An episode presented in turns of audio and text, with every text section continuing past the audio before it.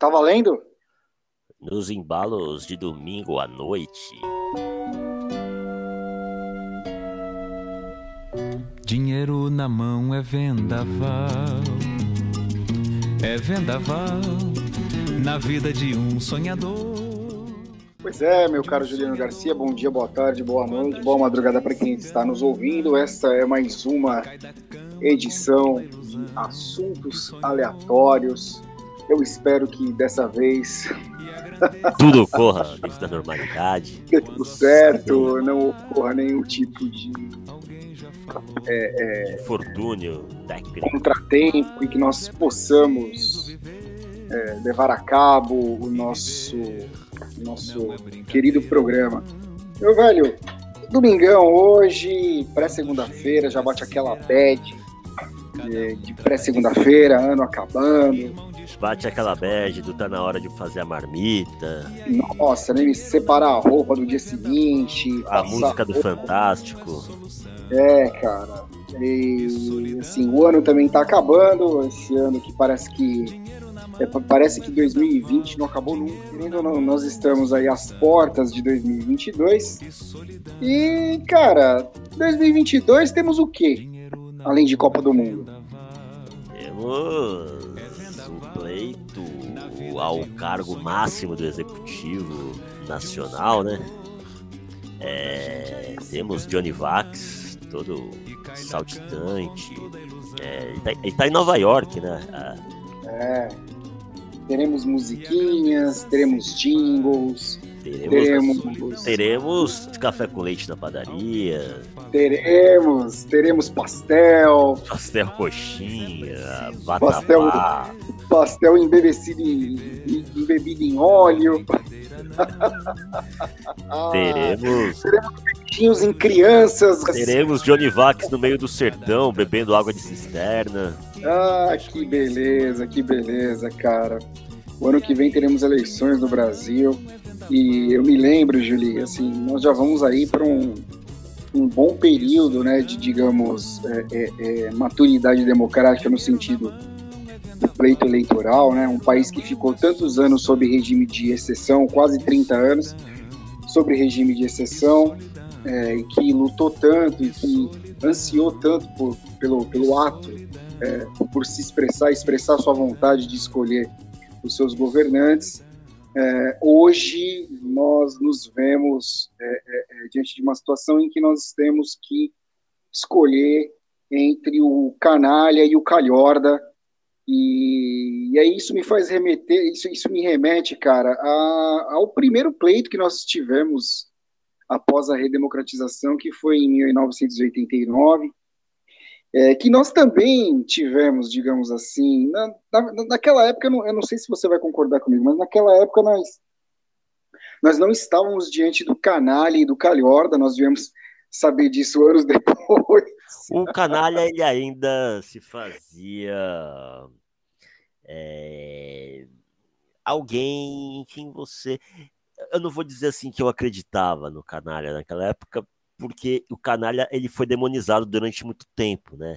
Não, eu, eu acho que não, não eu, você pode até me corrigir aí, ou até fazer a sua salva, mas eu acho que o grande responsável, assim, o grande mentor pela eleição do Lula em 2002 foi o Duda Mendonça. Claro, claro. É, justamente para que o que aconteceu em 89 não se repetisse. Então, assim, só para só para que as pessoas possam ligar o nome às, às figuras, né, uh, canalha e calhorda, né, nós, obviamente, para 2022 estamos nos referindo tanto a Lula quanto a Bolsonaro, e aí eh, o canalha e o calhorda fica a critério de quem está nos ouvindo, fica ao gosto do freguês. Em 89 nós tínhamos o mesmo Lula, quer dizer, não era o mesmo Lula, era um outro Lula com Fernando Collor de Mello, que no fim das contas, acabou se revelando o maior dos calhordas que passou, ou canalha, né, cara? Um canalha, né? Passou pela, pela cadeira de presidente da República. Mas em 89 o Lula era outro.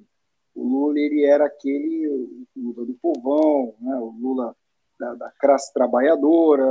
É, não, era um Lula, não era um Lula. É um sorridente. Não, e não era um Lula, não, não era um Lula é, é, no, no, no, estilo Duda Mendonça, não era um Lula remodelado, remoldado não, pelo é, Duda Mendonça. Era um Lula mais chita. Não, aquele ali botava medo em todo mundo, né? E, inclusive a, a sua derrota em 89, né, Collor, foi justamente é, é, é, as pessoas, a classe média brasileira, o empresariado nacional, temia é, isso, assim, é, o topo da cadeia, da cadeia alimentar, ele, ele difundiu esse sentimento que acabou espalhado para a classe média. Então, assim, essas classes mais abastadas temiam que uma possível eleição do Lula viesse a, levar o Brasil para um caos econômico, para um caos é, é, cultural, um caos social, perdão, não, por que não sociocultural também, né? É, dado o fato do xiitismo do Lula, do Lula ser essa figura xiita na época, de defender umas ideias que hoje, olhando para o Lula de hoje, elas são né, nem, nem parece a mesma pessoa, só que no fim das contas, é, é, o cara que foi eleito em 89, ele fez exatamente o que as pessoas tinham medo que o Lula fizesse. que era, que foi aquele, aquele, aquele caos. Cara, é, eu estava me lembrando de uma entrevista do Boni. O Boni tinha dado uma entrevista para o saudoso Geneton é, é, Moraes Neto, que a gente sempre cita aqui como nossa fonte de informação. Era um, o Geneton tinha assim, matérias brilhantes na Globo News, tinha entrevistas brilhantes que iam para o Fantástico, ele tinha documentários brilhantes. É, e ele, ele tem uma entrevista com o Boni, em que o Boni assume acho que foi na época do lançamento do livro do Boni. O nome do livro é exatamente esse, O Livro do Boni, né? A autobiografia. Eu sempre costumo, cara, quando, no que tange a autobiografias, eu sempre costumo ter o pé atrás. Para mim, toda autobiografia é chapa branca. Né? É Sim, é total. Branca, né?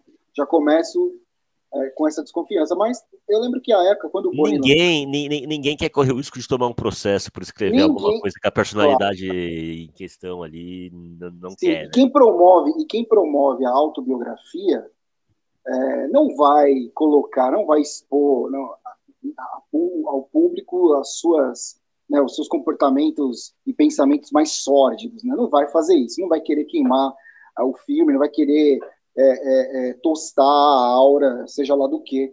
Um exemplo disso agora é o Roberto Carlos, que está que tá, é, construindo a sua autobiografia junto com o Nelson Mota. Nelson Mota está escrevendo a, a autobiografia do Roberto Carlos, sendo que o Roberto Carlos foi aquele que, em 2007, mandou apreender a biografia não autorizada que tinham lançado sobre ele, de um escritor baiano, que agora me foge o nome, que era super fã do Roberto, e o Roberto cometeu essa, essa bizarrice, essa coisa nefasta de censurar o cara. Então eu sempre tive esse pé atrás. É, o Boni, cara, ele, nessa entrevista para o Geneton, é, é, na época do lançamento da biografia dele, ele confessa que no fim das contas, ele, e não a Rede Globo, mas, porra, ele era a Rede Globo. No, é. em, em, 1990. Ele só não ele era, era mais poderoso que o Marinho. Exato, ele, ele era o segundo depois do Roberto Marinho, cara. Então, ele era a Globo, porra. E ele confessa que a Globo, ele no caso, prestou uma assistência, é, uma consultoria a, a, ao comitê de campanha do Collor, principalmente uh, no último debate que selou o destino do Lula. É, é, e assim, e aí foram assim, pequenos detalhes que fazem, uh, assim, que escrevem a história, como por exemplo, se você pegar em qualquer vídeo do YouTube, você vai ver, por exemplo, o, o Collor com a, com a gravata torta, e aquilo foi uma, uma, uma, uma, uma instrução do Boni de deixar, de, de dar uma, uma, uma aparência mais popularesca para o Collor, porque o Collor, obviamente, ele era, nas classes mais, mais pobres, ele era tido como candidato da elite, né? por todo aquele, né, pelo discurso... Da sua pompa. É, sua pompa, pelo discurso empolado, por ser um cara que vem de um, que, que a, cuja família é dona de um conglomerado de comunicação em Alagoas e tal. E aí, assim, por exemplo, detalhes como a gravata. A, a, é, eu lembro que nessa entrevista o Boni falou que até um suor na testa. Sim, sim. Eu Boni me lembro desse trecho. É. Foi vaselina, cara. a testa, a testa oleosa em vaselina, entendeu? E aí tinha uma série de uma porção de pastas né, no púlpito em que o, em que o, o, o Collor estava ali debatendo com o Lula, dizendo que naquelas pastas é, é, haviam, ele tinha trazido denúncias gravíssimas sobre corrupção do Lula e tal. E, e, e parece aí... que cortavam o microfone do Lula para tirar de contexto o que ele estava falando. É, no geral, hoje, olhando para trás, é, todo mundo concorda que. Porque é, o petista tem essa mania de, de essa, essa, mania de perseguição, né? O petista tem essa mania de perseguição. Eles sempre são perseguidos, assim, eles, sempre, eles sempre são. Os petistas é, é, são, estão para a política como os, os, judeus estão para a história da Bíblia, sempre perseguidos, sempre. Então, eles atribuem, por exemplo, a, ao, ao VT do debate, é porque o debate ele foi tarde da noite, na época ele foi, mais, foi depois da meia-noite, o debate foi um, debate, um debate que aconteceu num horário muito tarde, e no dia seguinte, quem não assistiu o debate acompanhou os melhores momentos, ou piores, né, é, nos telejornais da Globo, né, e aí, assim. Devidamente editados. Né? Foi, exatamente. Aí foi muito mais fácil. Devidamente editado. E, e, aí você não coloca, aí você coloca só o que, lhe, o que convém é, Exato. na fala do Lula. Então, opa, ele, ele falou isso daqui, vamos colocar isso aqui meio que misturado com isso, que vai dar a impressão de que ele está falando outra coisa que não era absolutamente nada o que estava querendo dizer. Né, é, mas tirando os petistas, há um consenso de que realmente o Lula foi muito mal no debate. O Lula estava nervoso, ele foi muito mal no debate. E que, por exemplo, nas vésperas, é, ele foi alertado por um, um dos seus irmãos ou alguém do comitê de campanha de que havia uma movimentação, por exemplo, da Globo assessorando o comitê de campanha é, do Collor, e aconselharam a ele não ir nesse último debate, mas ele mesmo, ele, ele ainda assim quis ir no debate, e ele foi muito mal. Só que assim, é, foi a fome com a vontade de comer, né? Ele foi mal no debate e aí a edição foi a pá de cal e o Lula ele perdeu a eleição né? e o Collor foi eleito e assim é, isso criou uma criou uma uma, uma cisânia dentro da Globo, né? No, no departamento de jornalismo, é, criou-se assim um, o caso ele foi levado até foi levado ao Roberto Marinho. O Roberto Marinho teve que é, é dar a última palavra de que no fim das contas ele entendia, é óbvio, né, que não tinha aqui assim a edição não teve nada demais, não sei o quê. Mas a gente sabe que não foi assim, que havia esse pânico, né, é, é, é da, da elite brasileira de que o Lula fosse eleito. E, e aí, assim, em 90 deu no que deu e a porcentagem, o, a, a vantagem do, do, do, Collor no segundo turno nem foi tão esmagadora assim. Né? Não, não, não foi. Não foi. Não foi tão grande. Acho que foi 3 milhões de votos, eu acho a diferença. Foi, é, 4, né? 4? 4, 4 milhões não alguma coisa. Não foi. É, foi, não, foi, foi, aliás, 3 milhões alguma coisa. Eu tenho aqui os números, ó. Foram 35 milhões 89 mil 998 votos para Fernando Collor e 31 mil, aliás, 31 milhões 76 mil 364 votos para Luiz Inácio Lula da Silva, numa proporção de 53,3 a 46,97%. Foi uma margem né, eh, não Foi uma tão... votação considerável, né? Sim, sim. E lembrando que talvez o Lula, cara, você falou aí de ter ficado nervoso, né? Talvez nem ele imaginasse que ele chegaria tão, que ele chegasse tão longe, né? É. Porque essas eleições elas ficaram marcadas por uma grande quantidade de candidatos.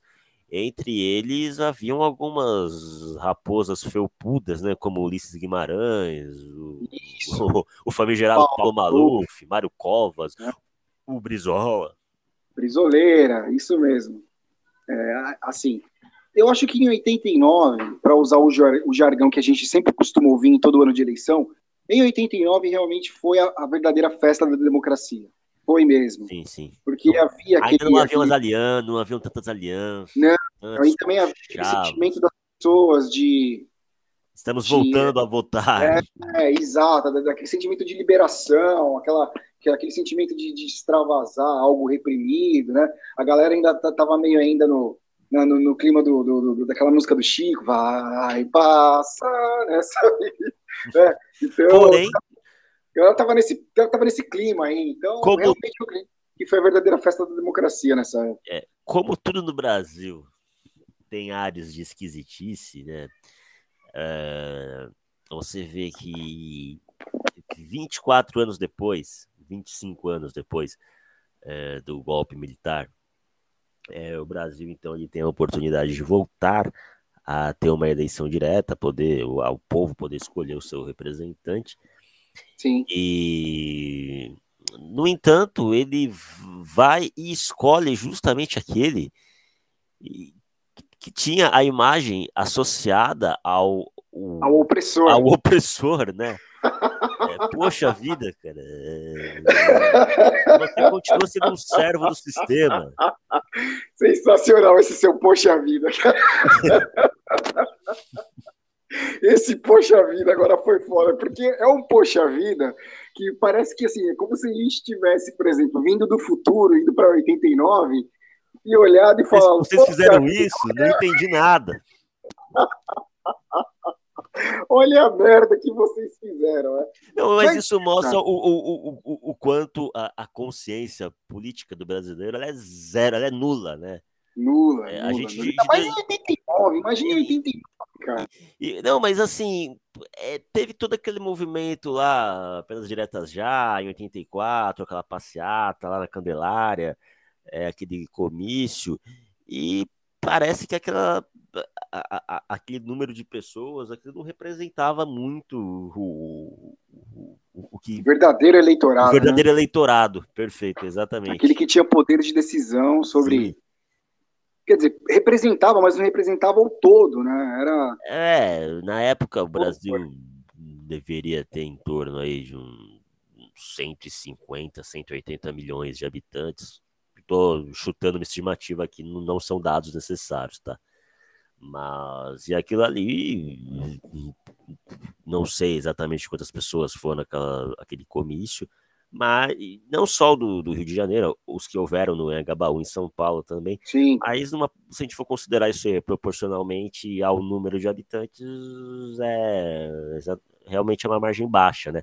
Eu lembro até que no, na semana é, anterior ao ao, ao, domingo das eleições, é, eu estava num salão de cabeleireiro com a minha avó, e as madames lá, todas fazendo cabelo e tal. E aí eu ouvia, todas que chegavam ou que iam embora, se despediam, né?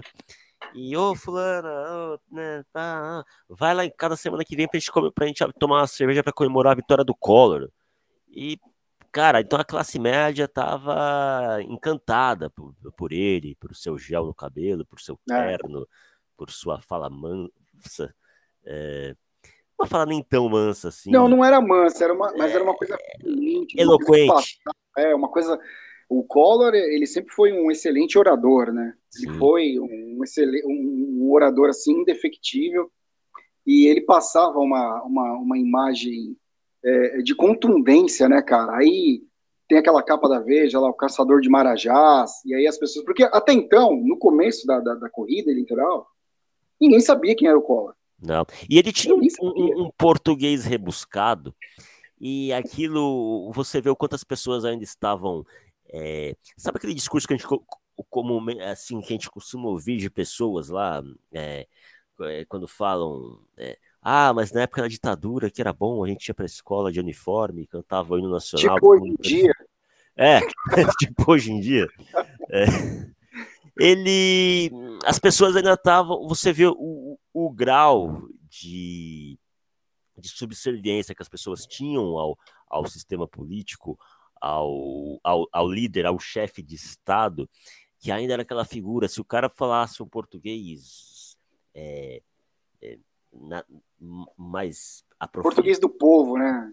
É, como o Lula. O, se o Lula falasse, é, um cara como o Lula, esse cara, ele não passava tanta confiança, né? Esse cara era meio rechaçado. Agora, se aparecesse um cara que faça o português, ou aquele português é mais é, aprimorado, mais aprofundado, esse transmitia mais confiança, ainda que ninguém soubesse absolutamente nada da trajetória, e ainda que esse tivesse uma ideologia muito alinhada, ao, como a gente falou aqui anteriormente, ao opressor, né? E, e aí, na primeira oportunidade que você tem para eleger alguém ali para mudar alguma coisa de fato, você opta pelo mais do mesmo. É, é você estava mencionando agora aí, algumas figuras né, que, que tinham na, na corrida eleitoral de, de, de 89. A gente não pode esquecer, tem uma, você falou, você citou o Ulisses, né, o Paulo Maluf, é, tinha o Mário Covas, que, que o Mário Covas ele tinha uma, uma força gigantesca aqui em São Paulo. Sim. É, tinha o Aureliano Chaves, que era um cara vindo do núcleo da ditadura militar. Ele, digamos que ele, ele ainda era o, o, último, é, o, último, o último resquício da ditadura militar é, é, é, no meio da política, o Aureliano Chaves. É, tinha, porque não podemos esquecer também, mano, o Silvio Santos, cara. Já Sim. pensou se o Santos Mas a candidatura do Silvio Santos lá não foi. É, não é, tesouraram.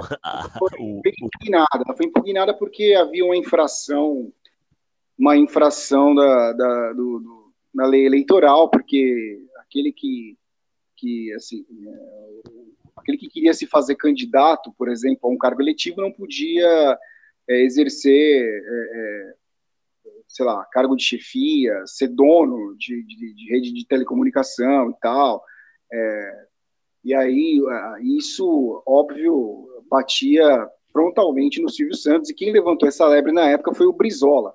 Mas o Silvio Santos, cara, é, é um enigma isso, porque eu me lembro de, é, de algumas, algumas, de alguns documentários que eu, eu, que eu assisti, de que a época ah, inclusive, isso, isso, tem até lá no, no, Teatro das Tesouras, do Brasil Paralelo, da, da Brasil Paralelo, de que no começo ele, ele negou veementemente de que ele participaria, de que isso, a política não era um mundo para ele, e rapidamente, assim, ao sabor do vento, ele mudou de ideia, e aí ele já falava como candidato, tem, existem alguns vídeos aí perdidos no YouTube dele explicando como votar, lá tinha lá a cédula, né, com o nome e o número dos candidatos, acho que o dele era 26, salvo engano, e aí tinha, tem até um vídeo promocional dele andando por São Paulo, fazendo carreata por São Paulo, é, usando lá o, o, o, o jingle clássico dele para o programa Silvio Santos, mas voltado a letra voltada para um teor político, né? E aí veio o PDT, veio o Brizola e tesourou e aí ele foi obrigado a se retirar. E mas como seria, será? Como seria um, um país presidido por, por Silvio Santos, cara? Aviõezinhos de, de 20 cruzeiros rasgando pelos céus. Ai, cara, que sensacional. Uma inscrição. Tinha os marginais, né? Tinha os marginais. Tinha o, o, o Enéas. O Enéas já estava nessa época, não estava? O Gabeira. Sim, o, Gabeira, os marginais, eu digo no sentido de eh, não terem, terem assim, sei lá, 10 segundos de tempo de televisão. Isso, assim, isso. Não lembro mais. Tinha o Gabeira, não, tinha o Enéas. O, o que é hoje governador de Goiás lá, o Ronaldo ah, Caiado. O Caiado, o Caiado isso. também. Caiado que protagonizou uma treta lá com. Na, acho que foi no debate da Band, na época. Ele teve, que assim, nessa época tinham muitas tretas, né? Sim. muita briga, era, era um... Fazia parte do espetáculo. Fazia, claro, era um deleite, né? Era um deleite, assim, as, as, os primeiros debates logo após a redemocratização foram uns deleites, né? E, mas tinha esses caras, é, tinha esses caras aí que concorreram por fora, mas acabaram não, não, não pontuando, e aí a questão ficou entre o, o, o Lula e o Collor mesmo, e caiu em tudo aquilo que a gente falou. Cara, você acha, vou fazer uma pergunta aqui rápida, a gente já está com 25 minutos de programa. Mas assim, pegando aquela história que a gente estava falando lá atrás, da interferência da Globo, não podemos esquecer, só fazendo um parêntese, de que no meio da corrida eleitoral, no segundo turno, entre Collor e Lula, ainda teve o tal vídeo lá da ex-mulher do Lula, que denunciava ele de ter oferecido dinheiro para abortar a filha dele lá. E isso na época foi um escândalo, foi uma coisa. Foi, né? Lembremos que a época, 1989, o Brasil. Aborto era, era, era um tabu. É, era um país predominantemente católico. Né? O Brasil era um país extremamente católico, não, não tinha esse meio a meio com o protestantismo como é hoje, mas o aborto ainda continua sendo um assunto deveras delicado. É, nos dias de hoje, imagine em 89. Então, teve, teve isso ainda no meio. Aí o Lula veio com a filha, gravou um vídeo. E, puta, que situação constrangedora. Com musiquinha triste ao fundo. Puta que pariu. E aí, uh, eu faço uma pergunta para você, cara. Levanta essa, essa lebre para você. Você acha que se fosse nos dias de hoje, vamos, né, é, assim, fake news, qualquer coisinha vira hashtag, estardalhaço, algoritmo, engajamento, e não sei o quê. E agora a gente tem essa enxurrada de podcasts aí que uns salvam-se um ou dois, porque a maioria são um desserviço, né? É um culto à ignorância, enfim. É, Realmente. O nosso Por isso, ouça-nos. É, porque não o nosso, vai saber também, né? O conceito de ignorância, ele é... Quebrando é? todos os códigos de ética Isso. agora, hein? Exato. E aí, Falando... Falando mal dos Falando mal do trabalho alheio. falando mal dos colegas. É, falando mal dos coleguinhas. Mas como diria Chacrinha, nós viemos para confundir e não para explicar. É, cara, você acha que se fosse hoje em dia essa história de que o PT, de que o PT, de que o, o Collor ele foi assessorado, sei lá, por algum por algum órgão, uma, uma rede de televisão, a Globo ou o próprio Facebook, que até outro dia estava é, é, metido na, na, na, merda lá na, na, eleição dos Estados Unidos, que o Facebook interferiu, enfim, que até hoje o, o nosso amiguinho Zuzu, Zuzukiberg, tem que ficar se explicando. É, você acha que isso hoje mudaria o destino daquela eleição, cara? Você acha que haveria, por exemplo, uma revolução e que não, isso a gente não aceita isso, houve, sei lá, fraude. Lembramos que naquela época não tinha. Era voto impresso. O voto era impresso, então era 100% confiável, porque se fosse voto eletrônico. Ai, caralho. O que, que, você acha, cara? Você acha que mudaria alguma coisa? Você acha que haveria um estardalhaço? Ou você acha que tudo cairia mesmo na, naquela zona morta, naquela zona de amortecimento, de, de a galera ia estar tá entorpecida pela derrota, ia ter capitulado, aceitado e vamos para a próxima? O que, que, você acha? É, vamos tomar como, vou usar como um parâmetro aqui. É, sob o ponto de vista legal, o, o impeachment da Dilma ele não pode ser chamado de golpe de Estado, certo? Sim. É, agora, Do ponto de vista moral. Né, sob o ponto de vista moral, a gente pode entrar aí num, numa discussão a respeito e pode dizer, né, pô, mas né, tanta gente já fez isso e tal. É, fato é que houve uma articulação política por interesses maiores e por isso a Dilma foi destituída do poder. Agora, quantas pessoas você acha que tem noção do que tem consciência do que foram as pedaladas fiscais? Você acredita que essa é, porcentagem de pessoas é mais do que 50%? Estou sendo bem otimista, hein? Mas 50% é, é, não, 50% é muito, Eu né, sendo cara? muito, muito, muito otimista, né? 50% é então, é muito. É, então, esse é o caso mais recente que eu acho que a gente tem, assim, de ignorância política, porque você vê que as pessoas não, não, não têm ideia do que aconteceu ali, e a gente não viu nenhum tipo de, exceto por frentes de esquerda, aí, a gente não viu nenhum tipo de manifestação nas ruas por, né, por conta disso. Muito pelo contrário, foi todo mundo meio que levado pelo senso comum de que a Dilma.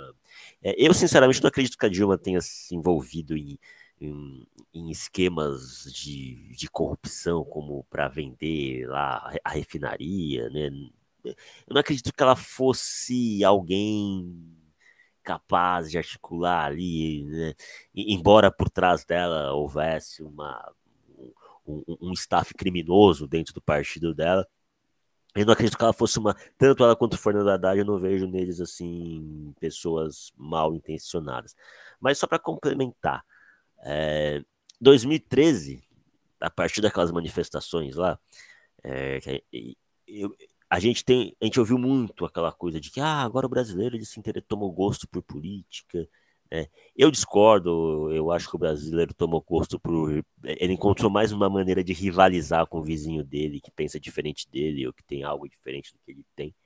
É, e um exemplo, cara, que foi o assassinato da Marielle. Eu me lembro a época, você entrava nas redes sociais, em todas as postagens a respeito né, do, do ocorrido, e você via é, que é, ainda havia, né, já, ou melhor, já havia essa discussão, essa polarização, essa coisa do, do clubismo, do fla-flu nas redes sociais, é, sendo que a, a, a esquerda é, fazia aquela romantização em torno da coisa, né, como ah, quem calou o Marielle, e era aquela coisa totalmente partidária, e a direita, é, o, o, o, pessoal que hoje, o, o gado bolsonarista, é, não, defender o bandido, tá, tem que morrer mesmo e não sei o que lá, sendo que a coisa, independentemente da sua ideologia, ninguém olhou pelo, pelo seguinte ponto, pela seguinte ótica, foi um, uma execução de um representante do legislativo, que é a instituição democrática mais valiosa que nós temos. É, se isso acontece na França, se acontece nos Estados Unidos, a gente veria uma grande mobilização nas ruas, porque é algo grave, cara. Não foi um, uma morte ocasional, não foi um. um uh, não foi um latrocínio. De, de repente o cara foi lá assaltar o segurança dela, o segurança reagiu, o cara atirou nele, atirou nela. Não, foi uma coisa encomendada por um, por, por, é, pelo poder paralelo, né? Sim. É, que a gente sabe que acontece muito no Rio de Janeiro.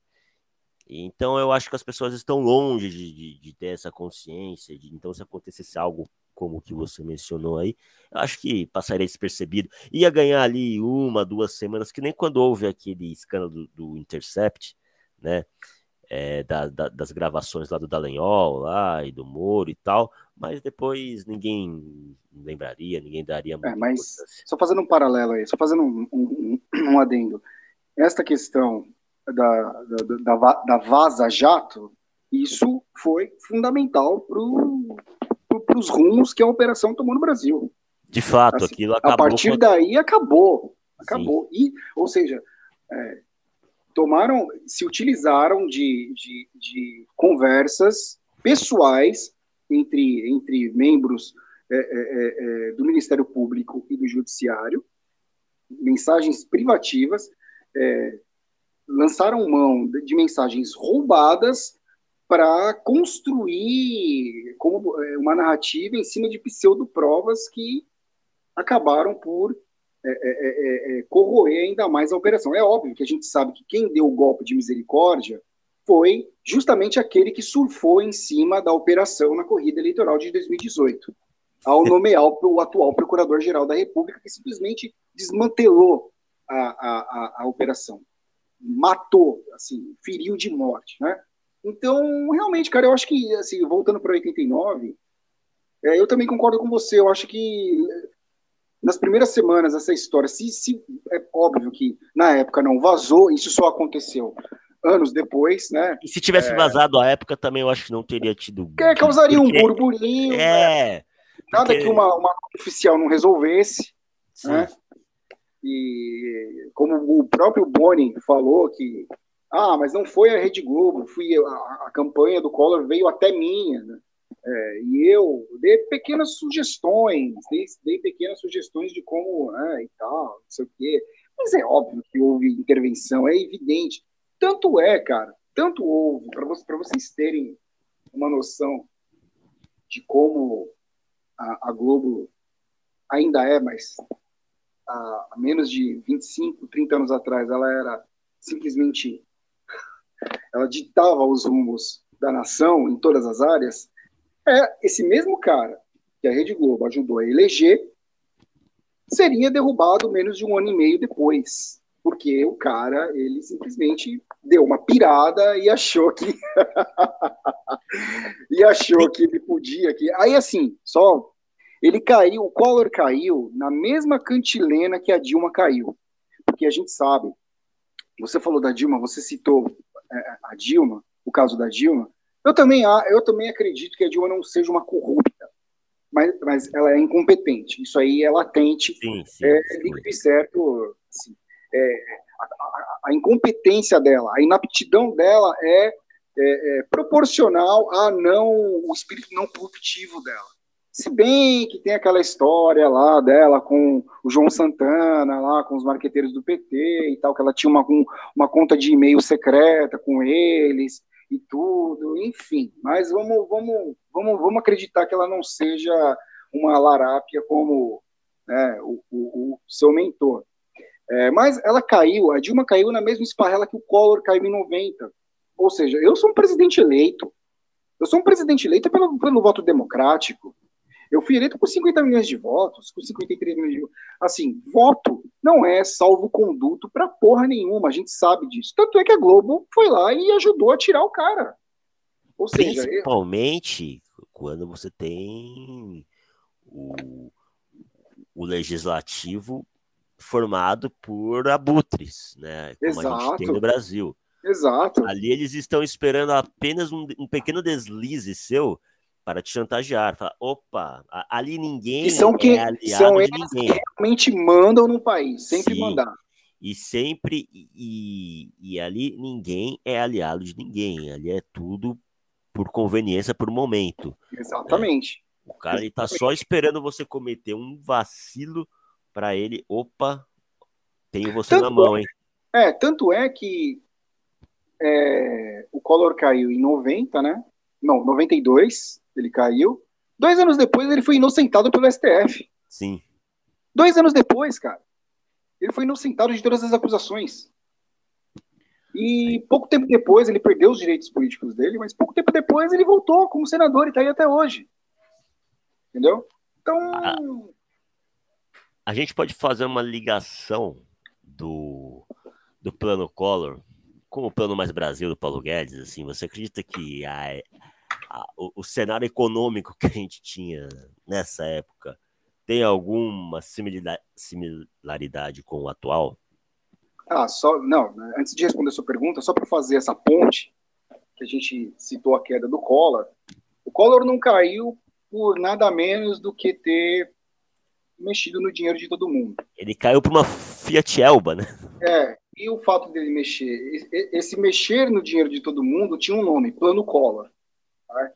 Tudo que, tudo o que, a, o que a, a, elite, a classe média tinha medo que o Lula fizesse, o Collor fez no primeiro dia, do prim, cara, no primeiro, imagina, cara, você você tá lá, oh, que legal, hoje é posse do presidente, primeiro presidente depois da ditadura, oh, que beleza, cara, primeiro presidente eleito, não, a, a gente vai, foi no dia 15 de março de, de, de 90, né, a posse do Collor. E aí eu não sei que dia que caiu esse, não sei se foi no dia da semana, foi numa segunda-feira, não sei. Eu sei que quem não estava em casa assistindo. 16 foi, de março. 16 de março, né? Lembrando é... que três dias antes ele havia decretado o feriado bancário. Hein? Puta, que eu, imagina. Não, ou seja, ele, ele, já, ele, ele, já sabia. Ele já sabia é, o que ia fazer. Algo assim, foi meio que dado uma prévia do que aconteceria. Foi. E aí ele sabia que é, muita gente correria para as agências para sacar seu dinheiro. Foi, uma coisa, que ele fez? Bancária, Decretou isso. feriado bancário. Não abre o banco, ninguém vai no banco, ninguém saca Sim. dinheiro, ninguém pega o dinheiro, né?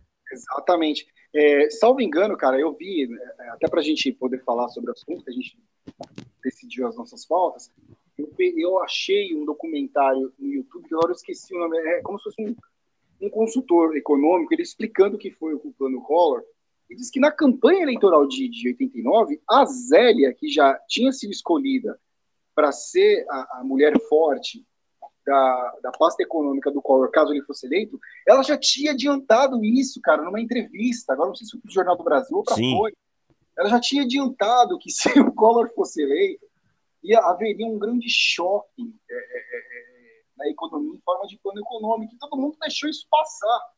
E aí, cara, aí teve essa questão do, da, da, dos três dias né, de feriado bancário, que você citou, que realmente aconteceu. As pessoas não sabiam o que estava acontecendo, mas elas tinham. É, você percebe que a população ela tinha mais ou menos é, é, uma ideia que estava acontecendo alguma coisa, e aí o feriado bancário, esses três dias, só tornaram isso mais evidente, tanto que ainda assim houve uma corrida antes do feriado nos bancos, né? E aí, quando chega o dia 16 de março, é o dia da posse, logo depois de toda aquela cerimônia, né? Aquele discurso inflamado do, Collor lá no, no parlatório da, ali da, de Brasília, lá da, da do Palácio, né? É, da Alvorada, né? Não sei. É, aí, logo em seguida, quando teve a coletiva de imprensa, que ele anunciou a, a, a, o plano econômico, as, as, primeiras medidas, foi aquele choque, aquele soco no meio da cara, e todo mundo ficou sem saber o que fazer. Né? Eu fico pensando, imagina, cara, a gente, né? Se fosse hoje em dia, a gente, né, tá animado, oh, que legal. Cara, tem um, no Memória Globo, tem um vídeo que a Globo tá fazendo uma, uma reportagem assim do, dos preparativos né, da posse do Collor e tá vendo a movimentação nas ruas, né? E aí eles fazem um corte de uma senhora toda inflamada. Não sei se você já viu isso. A não. senhora fala assim, assim, uma senhorinha, ela fala assim, é, com a camisa, uma camisa assim, escrita Brasil, toda estrelada, verde e amarela, e ela fala assim, é, como é que é? Eu tô sentindo isso no meu coração e sei que Brasil vai mudar. Aí a, a, câmera corta, cara, o cara pro ambulante vendendo, vendendo bandeira do Brasil. Bandeira do Brasil aqui é dois cruzeiros aqui, ó, é dois cruzeiros. Então aquilo é o um retrato, cara, porque não mudou nada. Não mudou cara. nada, não mudou não nada. Mudou absolutamente nada, e só piorou. E aí foi aquela coisa assim, foi, foi, foi terrível, cara. A gente brinca mas o plano Collor ele foi um foi uma loucura. Não, foi, foi uma uma coqueluche de infartos, crime. falências e suicídios, cara. Sim, sim, sim, porque ali eram economias de vidas inteiras, né? Sim. Pessoas que tinham recebido herança, pessoas. Imagina, foi um confisco, cara, foi um confisco, foi um confisco na, na mão grande, na. Foi na mão grande, foi na mão grande. Imagina pessoas que tinham acabado, por exemplo, de vender apartamentos, vender carro, e sei lá, pessoas que iam se casar e estavam planejando viagem, comprando casa. Puta, cara, imagina isso do dia para noite, seu dinheiro a, a sumiu, gente, cara. Nós, a gente fala tanto de, de, de, totalitarismo, né, na Venezuela, em Cuba, em que o Estado ele faz esse tipo de intervenção sem prévio aviso e sem possibilidade alguma do cidadão é, contrariar aquilo, não aderir, mas o, o que aconteceu aqui, né, no, no citado aí, foi algo digno de, de chavismo, de Nicolás Maduro. Exato, né? exato. Digno de, de Noriega, né? O Noriega Sim. que foi o companheiro Noriega, que foi democraticamente eleito, meus cumprimentos. É, é, é, brincadeira, né? E esse Noriega cara... que foi parceiraço do. O Noriega ele abriu a rota é, Medellín, sim, Miami. Sim, sim. Ele... O Narcos tá ligado, né? Sim. Quem assistiu Narcos, quem assistiu o Made in America com Tom Cruise também. Que isso, é... isso. Então, exato. Mas é assim, é, é isso aí, cara. E assim, é, é, triste, a gente brinca e tudo, mas é, é, triste como isso foi. E ó, não podemos esquecer o seguinte: esse crime que foi cometido é, é, é pelo Collor, em forma de medida provisória, na época, do confisco do dinheiro das pessoas, ele teve a conivência do parlamento. Claro. O parlamento depois converteu em lei isso. Sim. Então, o, o Collor ele, ele não puxou esse gatilho sozinho. Né? Ele não empurrou a pessoa que estava lá desesperada, querendo se jogar lá da, da, da ponte. Eles empurraram junto. Eles, eles, destruíram vidas juntos, né? Então, é, é, é, triste. Aí você vê hoje, por exemplo, hoje, Dona Zélia vive Nova Lembrando York. Que foi um combo, né? Não somente isso. Não, foi um também a, a, troca da moeda e também a criação da famigerada IOF, né? Sim, sim, sim. Que acabou no governo Lula, né? Enfim. Sim. É, você era, se não me engano, eles tinham, se não me salvo engano, é porque assim, no, no, no, no vídeo que eu assisti no YouTube, é, até para até para ser explicado nos dias atuais, para você ver que a coisa era, foi tão absurda, foi um erro é, é, é, acadêmico tão bizarro que até nos dias de hoje é difícil explicar de maneira simples qual era, no fim das contas, o objetivo do plano. É, então, assim, você Dizia, sabe, Falava-se em estabilização era... da economia, né? Isso, se a ideia era... Porque a gente não pode esquecer também que o Brasil vivia uma, uma inflação de, de, de três, quatro dígitos, Sim. era uma coisa...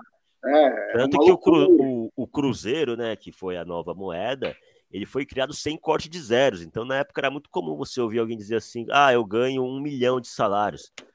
o meu salário, o, salário mínimo ou alguma coisa assim. Eu, eu, eu, me lembro que eu ouvia pessoas dizendo: ah, o meu salário é um milhão.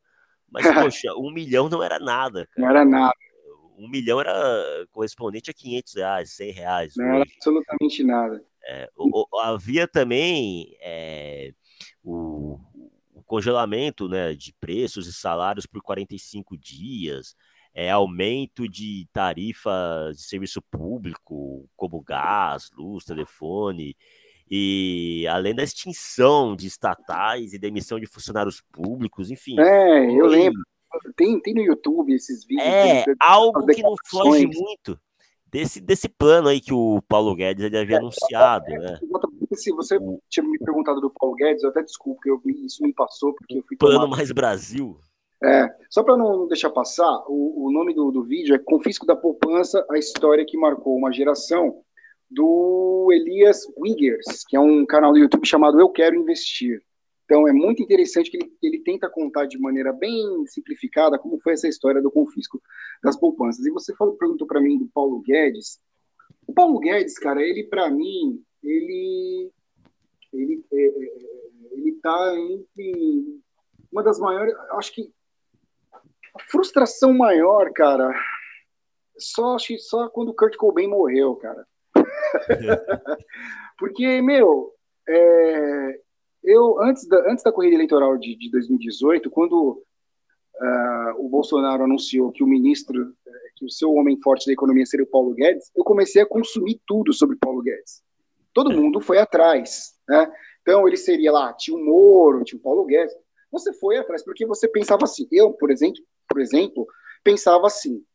É, bom, é, nada contra o Bolsonaro fazer o papel de bobo alegre, desde que ele seja bem assessorado, desde que ele tenha um cara como Moro na, na, na, na, na Justiça, o Paulo Guedes como ministro da Economia.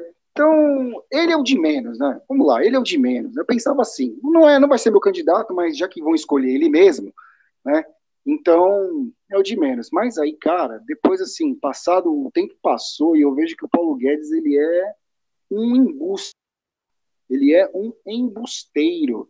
E eu não estou aqui é, é, querendo, digamos assim, é, como é que eu vou dizer, é, diminuir a imagem dele, não conheço ele pessoalmente, mas do que ele dizia, do, das entrevistas que ele dava antes da corrida eleitoral para hoje, cara, é assim, é uma o desempenho dele na economia é uma frustração e assim, e é uma é uma coleção de, de, de, de comportamentos e de declarações absolutamente desastrosas, assim.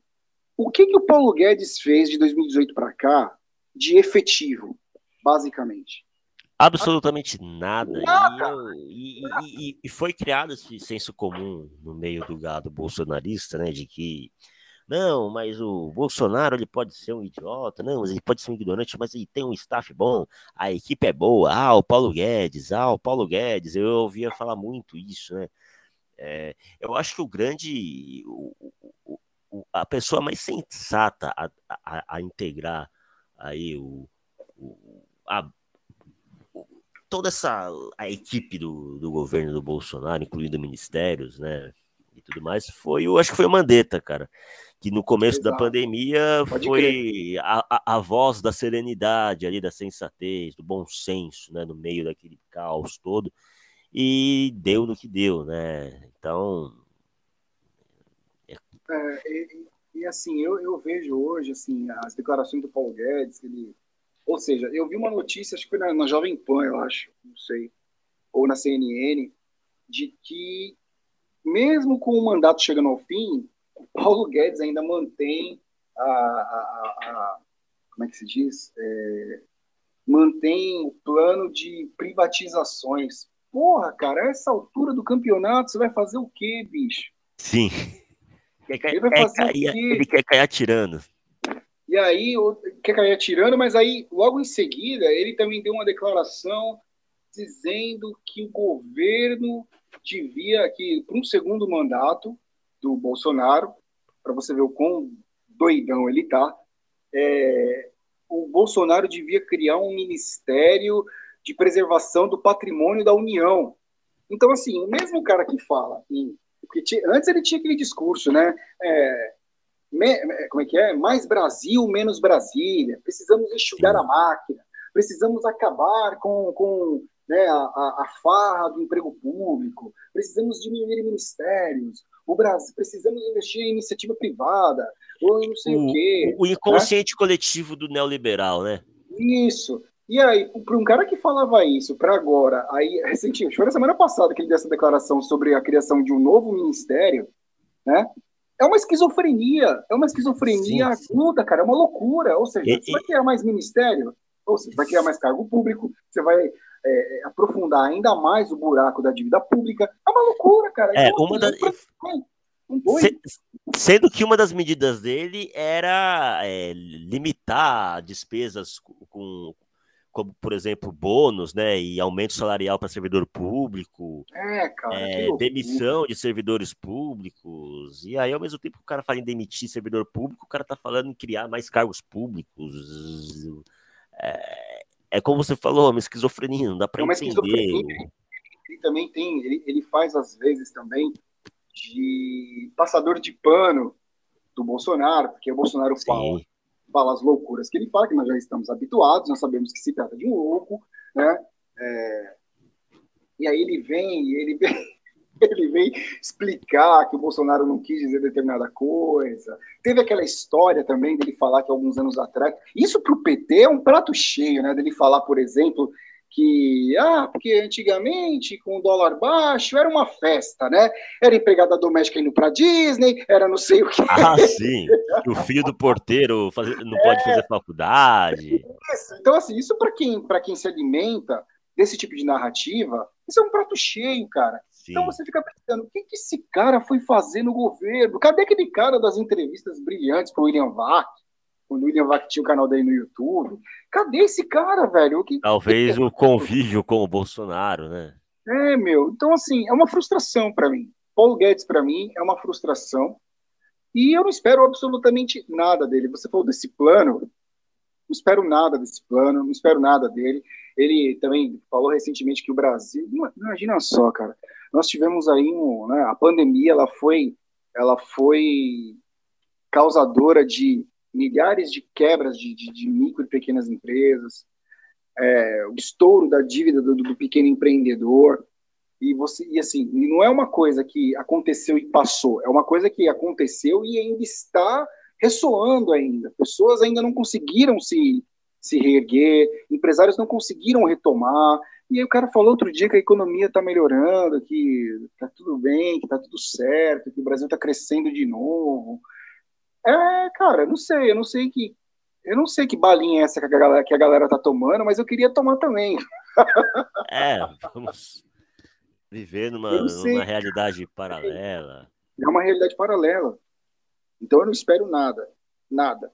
É, eu só espero que ele não seja tão nocivo quanto a Zélia, porque a Zélia é, fez o que fez, cometeu esse crime, né, foi um crime contra a economia popular, é, tanto que está previsto na Constituição que o governo não pode tomar nenhuma medida é, que tenha, que tenha é, é digamos assim, é, é, movimentos de confisco dinheiro alheio. E hoje ela vive a vida dela lá em Nova York, ela já vive alguns anos. Nesse, nesse meio tempo, ela virou uma pessoa, né? enquanto ela foi ministra, ela virou pop. Eu lembro que na, eu lembro que na, na escolinha do professor Raimundo tinha uma personagem que fazia, né, aquela Zélia Caridosa de Mello. Sim, ela foi casada com Chico Anísio, né? Foi casada com Chico Anísio, tem dois filhos com Chico Anísio, moram muito bem em Nova York, né, longe dessa, dessa cafonice. Brasil só nos meus, nos meus pesadelos mais antigos e mais Entendeu? Ah, o Det Reutemann. É, lá o Det Reutemann. E as pessoas vão vivendo a vida. Enquanto isso, você tem pessoas aí que, por exemplo, eu sei que é, existem muitos processos que ainda esperam uma decisão favorável de, é, digamos assim, entre aspas, né, reembolso é, do que foi perdido é, em razão dos plano, do, do plano Collor, entendeu? É, né, no, setor, no, no, setor agrário, eu tenho conhecimento disso, setor agrário, por exemplo, gente que tinha financiado, sei lá, trator para investir, aí veio o plano Collor e quebrou as pernas de todo mundo, entendeu? Então, é uma coisa, já, fazem, assim, já faz mais de 30 anos que essa aberração foi cometida, e as pessoas ainda passam, passam de geração em geração sofrendo os efeitos dessa bizarrice. Então, cara, o que, o que vier depois disso é lucro, cara. Eu não sei o que o Paulo Guedes tem na manga aí. Então, assim, para mim, o que vier é, é lucro. E agora né, tem essa, essa questão de sugerir aí essa criação desse ministério. É um ministério que, segundo ele, é, iria cuidar é, é, especificamente de venda de patrimônio público, né, de imóveis do, do, governo federal que estão parados, maquinários. Imagina isso num governo, digamos, diga, imagina isso num governo petista, que delícia, cara. Ah, sim.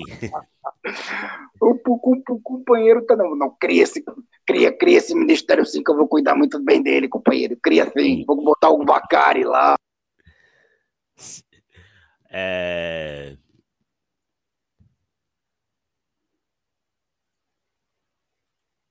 É foda, cara, é foda. Não, é isso aí. Ficou vazio. É, houve uma pequena interrupção. É, você estava falando, a gente estava falando de 1990. É, você me indicou um, um vídeo é, de, de, um, de, um, de um canal chamado Movidoc. Sim.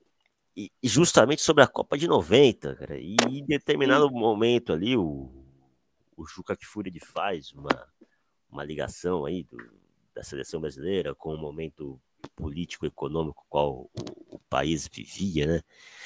E você e é muito comum a gente ver é, o Collor, né? Sempre muito ali serelepe, com a camisa da seleção. Performático. Né? Sim, né? Tá, no, jogo, no jogo contra a Argentina tem até uma reportagem do, do William Bonner lá, é, narrando o dia do presidente, acompanhando ali o, o jogo, e ele. Eu lembro disso, cara. E curioso, né? Como a gente falou aí, o, o Collor era uma figura desconhecida, ninguém sabia muito bem a origem. Assim como o Sebastião Lazzaroni também era um cara é. que eu sempre. É, quando eu comecei a ter mais consciência sobre futebol, eu tinha. O, o meu conhecimento de Sebastião Lazzaroni era a seleção de 90, o fracasso de 90. E é. aí, quando eu comecei a ficar mais é, consciente sobre futebol e tudo mais, eu fui atrás para ver o, o, que, que o Sebastião Lazzaroni tinha feito na carreira dele, que fez ele chegar até a seleção brasileira. E, cara, eu, eu me lembro do, do, do Lazzaroni dirigindo o Paraná Clube, ali no final dos anos 90, início dos anos, anos 2000, alguma coisa assim. É, e aí eu descobri que não, ele não, não fez absolutamente nada antes da, da seleção brasileira. Nada. É, só para quem quiser buscar depois no YouTube, uh, o nome do documentário é, é do Movidoc, né? É um, um conteúdo do UOL. É, Chama-se Copa 90, Lazzaroni, Maradona e uma, e uma seleção talvez injustiçada. É um material riquíssimo para quem gosta de história, para quem gosta de história da seleção, como, como, como a gente. E, cara, eu, assim, o Lazzaroni, ele, ele foi meio que inventado, assim, né? É, ele tinha aquela, até pelo menos até ali o início dos anos 90, existia aquela, aquela rivalidade entre São Paulo e Rio, e nesse bojo, o, a CBF inventou o, o Lazzaroni pelas mãos do Eurico Miranda, que era dirigente da CBF e acabou colocando o Lazzaroni lá, o Lazzaroni que tinha sido campeão pelo Vasco.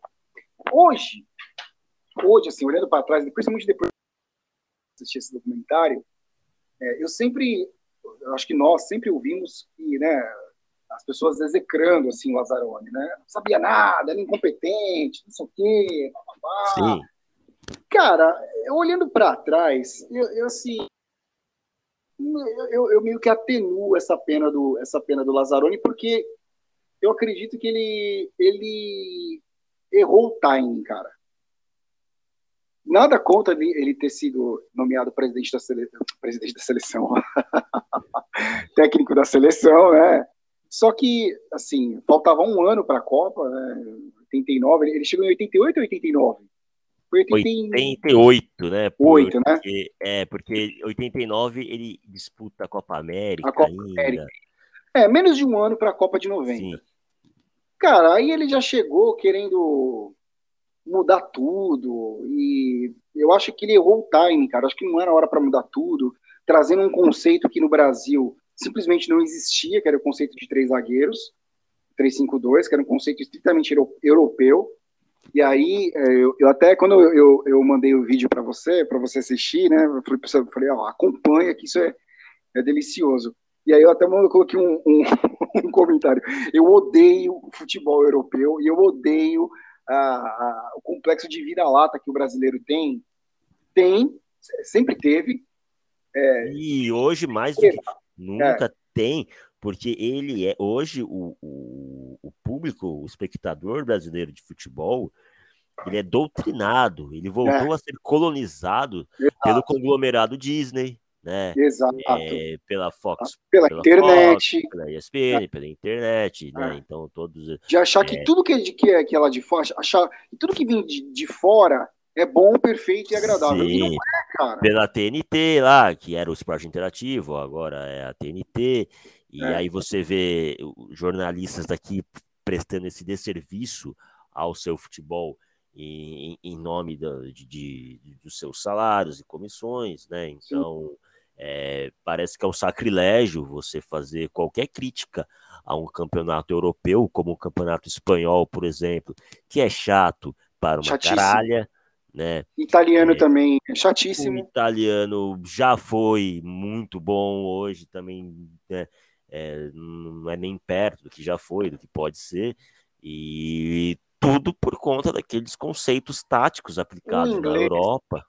O campeonato inglês, apesar de ser, desculpa te interromper, o campeonato inglês, apesar de ser o melhor dentre esses que nós citamos, ele tem aquela correria desenfreada, ele tem Sim. aquela aquela coisa de, de jogo de, de, PlayStation, que é aquela coisa toda, digamos assim, sincronizada. Sincronizada, parece uma mesa de pembolim, cara. É uma mesa de pembolim, aquele campo compactado, aqueles, aquelas linhas, e aí você tem que ficar aturando esses caras, esses chatos do cacete. A final, a final da Eurocopa foi uma coisa horrorosa. Puta, foi horrível, cara. E aí ah, você esses caras exaltando isso, de que não, porque quebrou sim. linhas, que não sei o quê, que e tudo fica cada vez pior, cara. E aí vem, por exemplo, o Tite inventando. O que foi que ele falou, cara? O Tite, na, na, na última coletiva dele lá, no jogo da seleção, ele, ele, usou um termo que eu falei, porra, cara, que porra é essa? O que que tá acontecendo, né, cara? Mas é por isso que, apesar do Tite. Ele usou um termo bizarro lá. Eu, eu, eu quero muito, eu, eu, vou, eu vou além aqui, hein? Ó, é, eu, eu quero muito que o Brasil vença a próxima Copa. Eu já não vinha torcendo pro Brasil é, não, não, vou dizer que eu torcia contra, mas hum, fazia algum tempo que eu não simpatizava com a seleção brasileira em Copa do Mundo. Aquele sentimento que a gente já teve lá atrás, aquela coisa de você vestir a camisa da seleção na Copa e querer ir, e, e, e soltar rojão em dia de jogo, soltar não, balão, de... pintar a rua. Acabou. Isso acabou. É, mas é, para que isso acabe, eu, eu, quero ver um fim nisso. Eu, eu, eu, quero muito que o Brasil ganhe essa Copa e vou além. Quero que o Palmeiras ganhe o Mundial. Eu quero que o Palmeiras ganhe o Mundial, sim. É, para acabar essa coisa de que, ah, porque, nossa, o, o abismo que há entre o futebol europeu e o futebol brasileiro. É, os caras relegam ao futebol brasileiro um papel de coadjuvante hoje, como uma coisa é, bagunçada, como uma coisa inferiorizada, uma coisa até brega, né? É, parece é. que é brega você, você enaltecer hoje, você dizer que torce para algum clube brasileiro, você enaltecer o que a gente tem aqui. Então. Eu, eu só tenho. Vou fazer dois contrapontos. Primeiro, sobre torcer para a seleção, eu ainda tenho lá minhas dúvidas, eu não sei, sinceramente, porque essa seleção não me cativa em nada, absolutamente nada. Não, e minha, é... a única coisa que me cativa é ver acabar esse discurso pró-Europa. Só isso. Só um, treinador, um treinador que é o expoente dessa geração chata pra cacete, pseudo-acadêmica do futebol. O Tite ele é um expoente dessa geração. É, ele é um cara que não faz nada de diferente do que, sei lá, o, o Lula Pereira fazia, só que ele usa palavras mais bonitinhas, ele é o último Sim. termo de campo, um não sei o quê, ah, é, como é que é? Laterais flutuantes, entendeu? E aí a galera come essa ideia dele e fica replicando isso. Então eu tenho lá minhas dúvidas, sem contar o Neymar, que eu não consigo digerir o Neymar pela persona que ele é, mas como é o nosso melhor jogador, e até pelo que você acabou de dizer, ele é, ele é, o, ele é uma ode ao que nós sempre fomos. Sim, tipo, ele é o ele é o ele é o remanescente ele é o último, é, da gente. O Neymar é o último. Ele, o, o, o, gosto de você, né? Eu também tenho minhas ressalvas particulares a ele, embora eu acho que essa cobrança que se faz em cima dele uma coisa descomunal e desnecessária que o cara faz da vida dele. É, ele, ele, ele é isso também, né? Quem, quem, ele é, eu, eu, eu, vejo muito a questão é do ah, mas o Neymar não se posiciona. Quem, além do Sócrates lá atrás, há 40 anos, se posicionou politicamente? É, o, Romário, aí, o, Romário, o Romário se posicionava em 94, o Ronaldo se posicionou, o Bebeto, o, o, o Ronaldinho Gaúcho. Ele não, tem obrigação caras... de, ele não tem obrigação de se posicionar sobre nada. Não. Sobre nada. É, não. é a persona, ele, ele é intragável. Eu não gosto dele porque ele é intragável. Agora, o que. Só, e o segundo contraponto, cara, de eu, assim, deu, deu é, é, ter as minhas dúvidas assim, o ano que vem, em novembro, estaremos né, é, torcendo para a Celesta. É, já pensou se o Brasil é campeão, cara? Vai ser no governo do cara. Ah, mas aí. Imagina, cara, que você sabe que, que essa raça, esse tipo de gente, político, eles não têm noção do ridículo, né? Eles rastejam é na merda. Vai ser ali, é que vai, assim, caso Se for necessário se apoderar de, de, um possível título da seleção ano que vem para se promover, ele vai se apoderar. Talvez, e... talvez isso não surta tanto efeito, é. porque. Vamos é... fazer todo a minha aqui com a, com a taça aqui.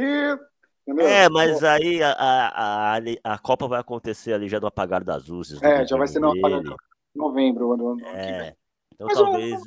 Eu, mas eu não duvido, eu não duvido, eu não duvido. Não, é uma hipótese. Eu, eu tenho certeza que vai querer colher frutos, né? Já começou lá atrás, quando tinha aquele na, na, ali na é, tinha aquele. Eu lembro que a, a, TVE, né?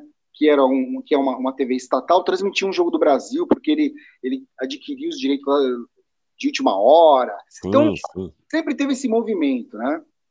E, enfim, mas vamos ver. Quem sabe até lá eu não mude de ideia. E quanto ao Lazzaroni é isso, é, é, assim, eu acho que ele quis trazer um conceito. Ele, talvez ele, ele tinha as melhores das intenções, ele viu que aquilo era bacana, é, mas eu acho que o timing foi péssimo, é, foi um choque muito grande, tanto a, a, imprensa, a imprensa por si só já gosta de malhar por qualquer motivo, né? Então, e ele já era um cara, e aí, sem, sem, contar que você já tinha de pano de fundo aquela briga entre Rio e São Paulo, né? E ele não era um cara que, se, que, se, que era tão, sei lá, tinha uma imagem tão agradável, então a galera sentou o cacete. Eu acho que se ele tivesse implantado isso com um pouco mais de tempo, né, talvez poderia colher frutos. O Brasil, o Brasil foi campeão do mundo com três zagueiros em 2002. Todo mundo Sim, adorou. E eu não tinha é, a menor simpatia pelo Felipão em 2002. É. Mas torci pela seleção, né? É. É, assim que eu não, como eu não tinha muita simpatia pelo Zagallo, mas vamos lá, né? Vamos ganhar isso, hein? Ai, Highlander, é o nosso Highlander. E, é, é, e tá aí, vacinado, né? Vai para de reforço já. Vacinadão e tá aí a mil por hora. É, e aí, cara, assim, quem quiser, são, acho que são, são seis episódios ou oito, eu esqueci agora. Eu parei no terceiro, eu preciso retomar lá, mas é, é por aí, uns seis. Quem ainda não assistiu, assista, que é um resgate. Tem, tem um trecho em que o Collor é citado, porque, é, inclusive, essa questão do plano Collor, ela mudou completamente a logística da seleção brasileira é, é, é na viagem para a Itália, teve questão de, de, treta envolvendo dinheiro, e até mesmo, por exemplo, né, tem umas reportagens da, da, da, própria equipe da Globo da época que é, assim, o plano Collor ele afetou tudo. Então até a, a, a equipe que iria para a Itália cobrir os jogos da Copa do Mundo, ela foi reduzida em menos da metade. Os caras tiveram que eram novos tempos. Os caras tiveram que se se, é, se ambientar o mais rápido possível, com grana, grana curta e tal. Enquanto isso, o Collor fazia das suas, né? Fazia lá gol de pênalti no Tafarel e, e apresentava lá, você batia uma bolinha com os caras, per, performático e tudo. Então vale muito a pena ver, vale muito a pena ver esse documentário, que é um documentário também que é, ele, ele expõe, ele, ele trata da figura de Dom Diego, né? é, Dom Diego que no, no, no, último final de semana foi, foi o primeiro aniversário de sua passagem, né? Sim, 25 de novembro de 2020. E passou bem rápido, cara. Rapidíssimo, cara, impressionante. É impressionante como o tempo passa. Sim, é... e você tinha me falado até um tempo aí sobre o documentário. Ah, sim, sim, cara. É, La Muerte de Dios, que tá no Prime Video. É um documentário. Não é um documentário chapa branca. É, na HBO, na HBO tem um outro documentário que eu assisti que é chamado Maradona, né? Salvo engano, também tem uma minissérie, que é essa minissérie eu não assisti porque aí, cara, eu, eu prefiro mil vezes documentário do que ficar nesse negócio de uma outra, uma outra pessoa interpretar hum, o cara. Sim, é, é, é, não, é tinta forte demais, então eu prefiro cine, documentário. Cine biografias, principalmente as atuais, cara. Eu assisti é, não, a... Recentemente eu assisti a do, do James Brown. Cara, é um material riquíssimo para você explorar e é tratado como um filme de sessão da tarde. Não dá, não dá. Eu, eu assim, a, a, probabilidade de você se decepcionar é muito grande, como o Elton John, por exemplo. Também, nossa, é. ele foi, e, credo, um, você tem um gênio da música sendo tratado é. como um. Então, um, exato, é, com um personagem. Como um cantor de churrascaria qualquer, sabe? Um personagem. É, com... Personagem do, do, do, do, do RuPaul, né, cara? Daquele. daquele. Parecia que, sei lá, um personagem do, do, do reality show do, do, do RuPaul, não sei, sabe? Isso foi estranhíssimo e eu me decepcionei, me decepcionei muito, até porque também era musical e putz, o eu... próprio Bohemian Rhapsody também é. é. uma, é uma calamidade também. Quando você destoa do que está escrito no livro, você destoa demais, como foi o Bohemian Rhapsody na, na, na cinebiografia do Fred, do Fred Mercury e agora é, do, do Elton John, quando você destoa demais do que está no livro, cara, aí vira um negócio. Então eu prefiro o documentário, porque o documentário é a própria pessoa falando. Você, sim, sim. O contexto, ele, ele, ele, lança a mão das próprias palavras da pessoa, da, da, da, das ideias dela em determinada, em determinada época, do, do, do, determinado corte temporal, entendeu? Então tem esses dois, esses dois documentários. E o La Muerte de Dios, La Muerte de Dios, é, é um documentário riquíssimo e que ele mostra o lado B do Maradona. Mas assim, o lado B não no sentido de denegrir a imagem do cara. Se bem que falar denegrir agora, agora tem todo esse negócio ah, de que é uma palavra, uma palavra racista, enfim, eu não, eu não sabia disso até outro dia, mas desculpem quem se sentiu ofendido, não era mas de manchar, digamos assim, a imagem do Maradona mas é um documentário que mostra quem o Maradona era de verdade, assim, sabe? É um cara com seus vícios e virtudes e mostra, assim, mostra coisas, tem, tem coisas que eu não, que eu desconhecia, né? Da, da, da, farra dele em Cuba, que no, começo, num, primeiro momento, ele foi para se tratar, porque ele tinha, ele tinha, tinha sido dado como morto em 2000, depois de ele ter tido uma overdose em 2000, e aí ele vai para Cuba e vai para Cuba! E e aí ele começa jogador cheirador maconheiro comunista né? E assim começa bem ele começa o tratamento bem depois a coisa degringola de uma forma que é, é duas vezes pior do que ele tinha passado antes então isso eu desconhecia.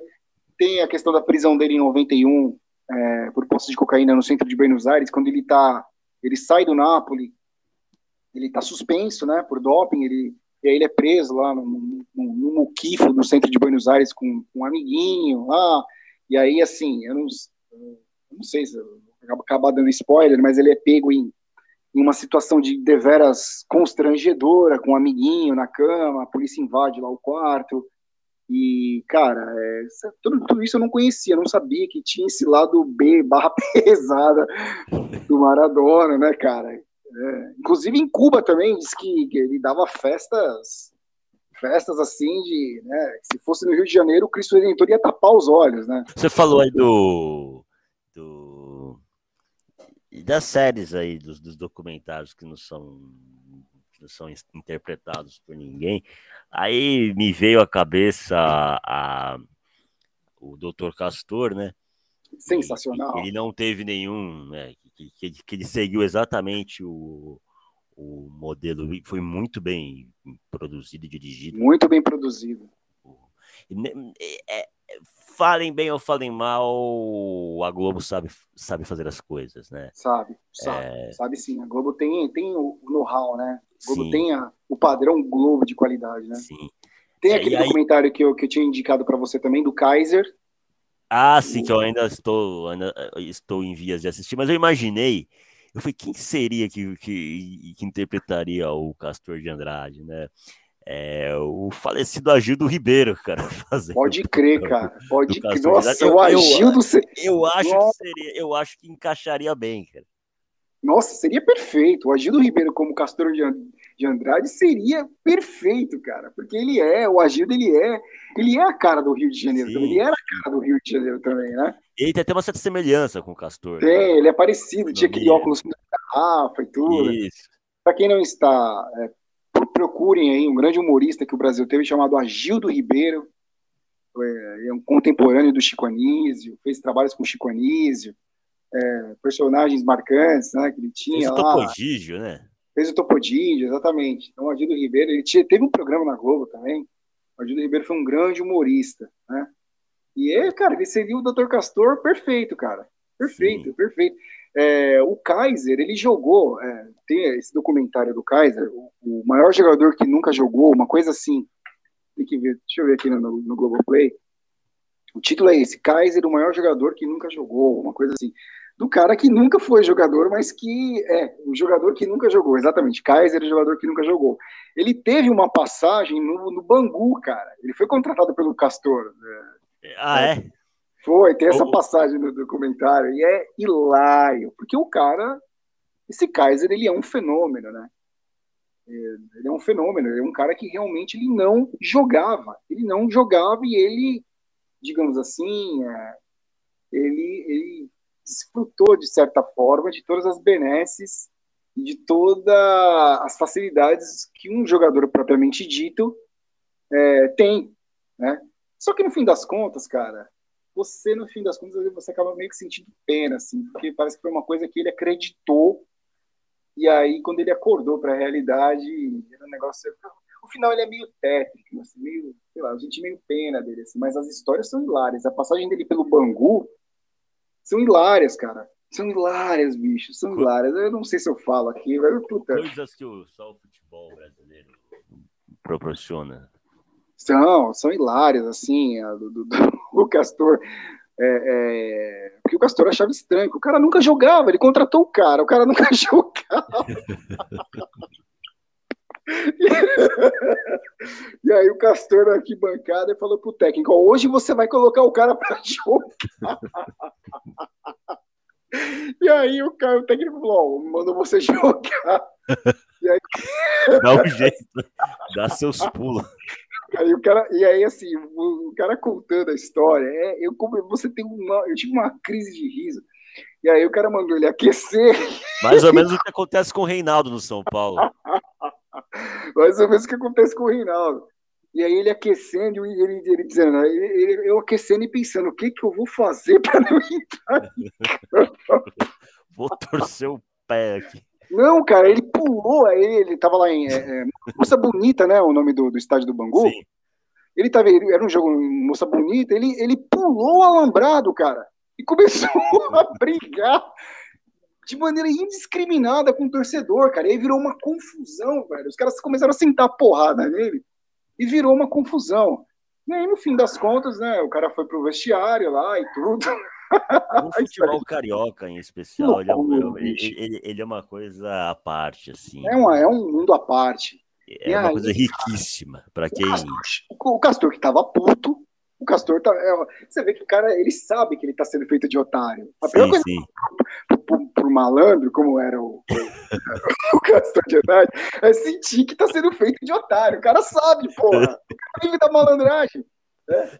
E aí, ele chegou no vestiário, passou a confusão, né? Ele foi expulso. Não, o Kaiser, o Kaiser quando, quando ele pulou do alambrado, ele grudou no torcedor e falou assim: me dá uma porrada. e começou a confusão. E aí foi pro vestiário e tal. E aí o Castor chegou louco, né? Falou, não, esse hoje esse filho da puta vai me explicar por que, que ele não show. E aí ele chegou no cara, né, meu? Aí quando o Castor chegou no, no, no vestiário, o burburinho cessou, todo mundo silêncio. Aí tu vai me dizer agora por que você não me joga? E aí o cara, não, doutor Castor, sabe o que que foi? É que eu tava aquecendo lá e o cara falou que o senhor era um filho da puta. o cara era mais malandro que o Castor. É, Cara, o cara ele conseguiu. E aí ele falou: eu, como ser é um pai para mim, eu não aguentei pulei. Essa foi melhor do que a do, do juiz lá. Não, eu tava correndo atrás dele para falar para ele parar de correr. Porque... e foi, e aí disse que foi quebrando o Castor de Andrade de uma tal forma que o cara, ele, no fim das contas, o Castor tava abraçando ele, falando: Você é um filho para mim. Você deu um aumento pro cara, velho. Deu um aumento pro cara. Então, assim, esse documentário é, é delicioso. Isso, eu preciso assistir. É, é, delicioso isso, cara. Então, mano, sei lá, eu acho que o Ajudo Ribeiro seria um bom Castor de Andrade. Eu acho que mais nada, nada se compara ao Castor de Andrade. Né, ah, não, não, não. Já tivemos a nossa, a nossa edição falando da malandragem carioca, né, do, do Rio, né, desse nosso apreço por, por aqueles, bom, aquela, né, aqueles bons tempos, né, e tudo, né, mas acho que nada, nada como o próprio Castor para poder. Eu, eu tenho usado camisa florida com cordões. Na última sexta-feira, porque os trajes. Palitinho da boca. O, o, o, traje é liberado é, é, né, a sexta-feira, assim, para você poder usar e, e, trabalhar mais informal, né? E aí eu fiz questão é, de. Desculpa, não entendi. É o famoso casual, casual day. Sim, casual ah. day. É. E aí eu fui trajado a, a rigor. ao, som da, ao som da cuíca. ah, bela cuíca carioca. É, sim, sim. Mas sabe um cara que eu também acho, acho que tinha histórias espetaculares, que infelizmente, acho que só que quem, quem compartilhou da, da, pode contar é o próprio Diego Maradona, cara, porque Sim. você por exemplo, o Maradona contando aquela história da água benta lá no jogo contra o, contra o Brasil na Copa de 90, aquilo é delicioso. Cara, foi uma sacanagem, foi uma sacanagem. Mas, pô, é, meu Maradona contando aquilo é demais, cara, é muito engraçado, cara. E o branco, né? Ninguém acreditou no do branco, né? O branco foi o PT da Copa de 90, velho. O... o branco. O, o, Maradona, ele, o, aliás, o Maradona não, o Lazzaroni ele disse que ele fala lá pro diretor da CBF que, olha, o meu trabalho aqui, eu quero que você dê continuidade para que isto vire um. Eu quis dizer que ele, ele ainda teve a pretensão de dizer que ele queria que o legado desse um legado. Fosse, fosse aproveitado para a Copa de 94, né? E, Deixou um legado. E de fato, o legado dele que, que foi deixado para a Copa de 94 foi o Branco, cara. Branco, Dunga. É, Branco, Dunga, Jorge Tafarel. Rocha, o Ricardo Gomes, que só, não, Gomes o, só não jogou porque ele foi cortado é. às vésperas, né? Porque ele se machucou, exatamente, é. exatamente, exatamente. E o Ricardo Rocha se machucou no primeiro jogo contra a Rússia, era titular absoluto. Exatamente. É, cara, é, é uma loucura, né? Você vê o Maradona contando a história que ele sofreu uma falta e aí entrou um massagista da, da Argentina lá para poder atender o Maradona e o Maradona contando que ele deitado no chão, rolando no chão, E aí diz que o branco pegou lá a, a garrafinha d'água que estava lá com uma marcação, diz que era, era aquela água destinada para o time do Brasil. Nunca sei. O Maradona, o Maradona deitado assim, o Maradona rolando, que ele rolou, olhou assim, o Maradona o branco tomando, ele toma, toma, toma, toma, toma, toma. Aí disse que Os caras deram um boa de Cinderela no branco. Cara. Sensacional. Aí disse que o zagueiro da Argentina foi pegar a garrafinha do branco, o massagista, não, não, deu uma mãozada no maluco. não, não, é essa aqui, ó, toma essa aqui. E no fim das contas, o branco chorando, coitado, depois. Ninguém acreditou nele, né, cara?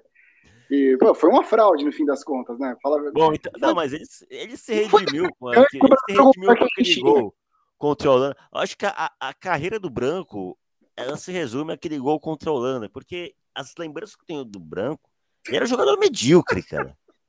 É, o Branco, ele era, ele era, ele era esforçado, ele era tinha aquela bomba na perna esquerda, mas não era um jogador de encher os olhos. Assim. só. Só quem é torcedor do Fluminense Sim. e do Grêmio é, pode dizer que o Branco Puto um grande jogador, nossa, meu. Mas, mano, da, da nossa geração, eu, por exemplo, cara, é só realmente, é só aquele lance lá contra. O Branco, para mim, me remete a duas coisas. Aquele gol contra a Holanda e o meu pai, nos jogos da Copa de 94, sentado no sofá xingando, beiçudo, filho da puta. Gordo, né? e gordo Eu me lembro também. do Cacete Planeta. Eu, eu, me lembro do que esse negócio da água aí. É... O Cacete Planeta ele fazia uns. Lembra do Telaclass do Hermes e Renato? Cara? Lembro, lembro. Ah, lembro. Eles faziam tipo uma, uma dublagem. Isso, eles faziam lembro. isso. E aí eu me, e eu, me lembro de um que eles faziam, que eles fizeram com um filme bíblico, né? Lá na Via e a história se passava ali na Via Crucis e os personagens ali era a seleção brasileira. Aí de repente aparece uma galinha lá correndo e o, né, e o, e o hebreu lá correndo atrás da galinha lá. E os caras, ô oh, Tafarel, pô, você não pode ver um frango, né? E aí, e aí, aí aparece um lá, um coitado lá pedindo água, né? Desesperadamente, assim, o cara desmaiando de sede lá no meio do, do deserto lá. Aí um, um qualquer lá vai dar água para ele, aí chega um soldado lá, né? Um soldado romano lá dá uma chicotada no cara e fala: Não dê água pro branco, não dê água pro branco. Ai, meu Deus do céu. É, cara, é, dessas histórias aí, esse período foi, foi frutífero em, em histórias histórias é, pitorescas. Então, eu reforço aqui, assistam um documentário é, do, do, do Movidoc sobre a Copa de 90, assistam ao documentário sobre o Kaiser no Globoplay, Dr. Castor também, que é espetacular.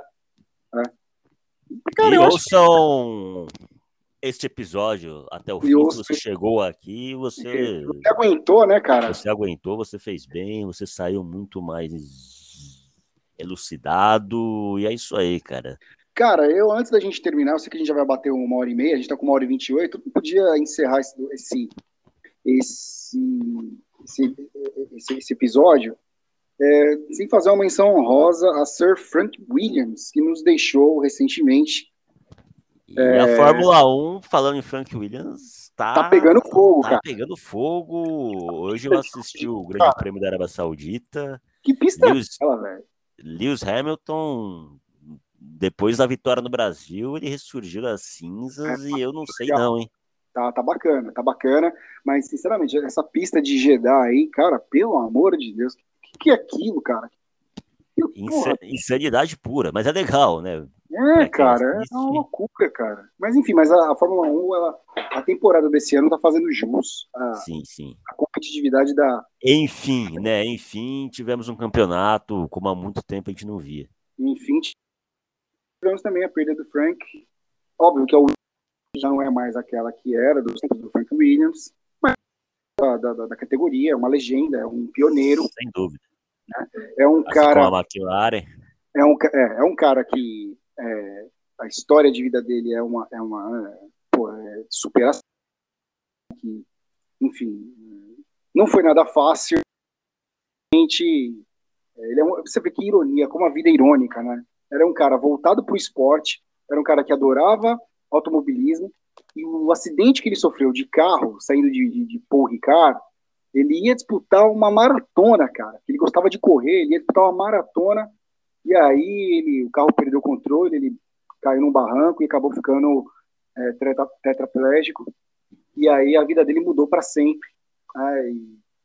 Mas mesmo assim ele ainda continuou é, é, é, é conduzindo a Williams, a Williams que entre as décadas de 80 e 90 assombrou o mundo né, com aqueles carros maravilhosos, lindos do ponto de vista estético e altamente velozes, né, campeões, né, de vista da competitividade e desempenho.